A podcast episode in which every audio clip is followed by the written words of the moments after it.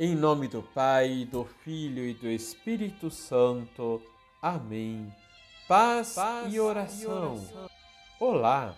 Que a graça de nosso Senhor Jesus Cristo, o amor do Pai e a comunhão do Espírito Santo esteja com você. Liturgia, Liturgia diária. diária. Celebramos a memória do martírio de São João Batista, que por condenar a união ilegítima entre o rei Herodes Antipas com a sua cunhada Herodíade, foi preso por sua insistência. O que aconteceu na fortaleza de Maqueronte, na atual Jordânia. Na festa do aniversário de Herodes, a pedido da filha de Herodíade, mandou degolar João Batista. São João Batista morreu entre os anos 31 e 32 e a celebração de sua memória remonta à dedicação de uma pequena basílica do século V, no local do seu sepulcro. São João Batista era muito severo em suas pregações e convidava todos à conversão para acolher o Messias que vem. Quando João Batista é morto, Jesus, o Messias, o Filho de Deus, inicia sua missão. Vamos rezar? Senhor, vos pedimos a coerência entre a nossa fé com a nossa vida.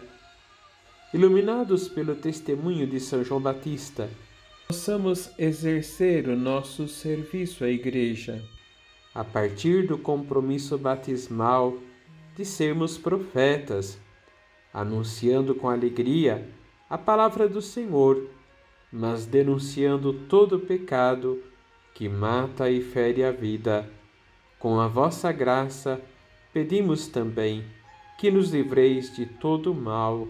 Assim seja. Abençoe-vos o Deus Todo-Poderoso, Pai, Filho e Espírito Santo. Amém. Em nome do Pai, do Filho e do Espírito Santo. Amém. Paz, Paz e, oração. e oração. Olá. Que a alegria do Senhor seja a nossa força. Um bom e Santo Domingo para você. Liturgia, Liturgia diária. diária. Como lemos em Mateus 16, versículos de 21 a 27, Jesus continua a ensinar os discípulos.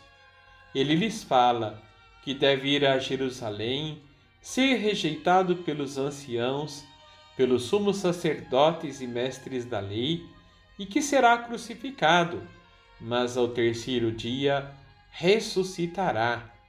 Ser crucificado e morrer para os discípulos seria um sinal de fracasso. Pedro chama a atenção de Jesus e este, por sua vez, o repreende, dizendo: Vai para longe de mim, Satanás, porque não tens os pensamentos das coisas de Deus, mas das coisas humanas. Jesus não é o Messias triunfalista e guerreiro que vem para libertar Israel do domínio do Império Romano, mas ele vem para libertar a humanidade inteira e todo homem do poder da morte instaurado pelo pecado de Adão e Eva.